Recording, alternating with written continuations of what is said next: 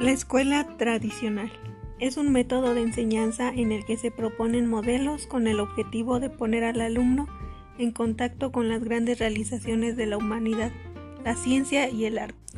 El maestro es considerado como un preparador que vigila, dirige, aconseja y corrige. Tiene como tarea transformar la inasimilable exuberancia del mundo en una materia simplificada y ordenada. Por lo tanto, el niño encontrará solamente dificultades graduadas, adaptadas a sus conocimientos, resultando en un encadenamiento que justifica el paso de un momento a otro. Este planteamiento de gradualidad era característico del método de estudio de la Compañía de Jesús, donde se establecía que por ninguna razón se podían mezclar los grados. Por tal motivo, a las secciones inferiores se les pedía cuenta de las cosas más fáciles y a las superiores de las más difíciles, ya que si no se presentaban exigencias diferentes según el nivel de los alumnos, no era posible una actitud de progreso metódico. También se pone de relieve la necesidad de la disciplina escolar.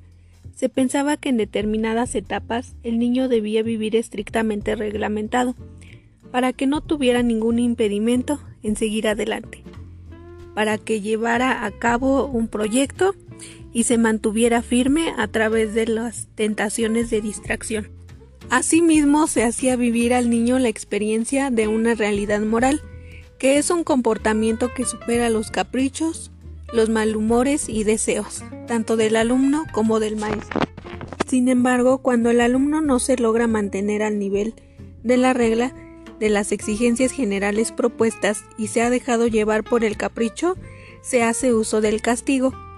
En el caso de los jesuitas, primero se nombraba un corrector cuando se faltaba a la aplicación o estudio de las buenas costumbres, pero si no se encontraba un corrector, se debía pensar el modo en que serían castigados de manera conveniente. Finalmente, la escuela tradicional consideraba que ser libre no era hacer lo que uno le gustaba, era ser dueño de uno mismo, saber obrar razonablemente y cumplir con su deber.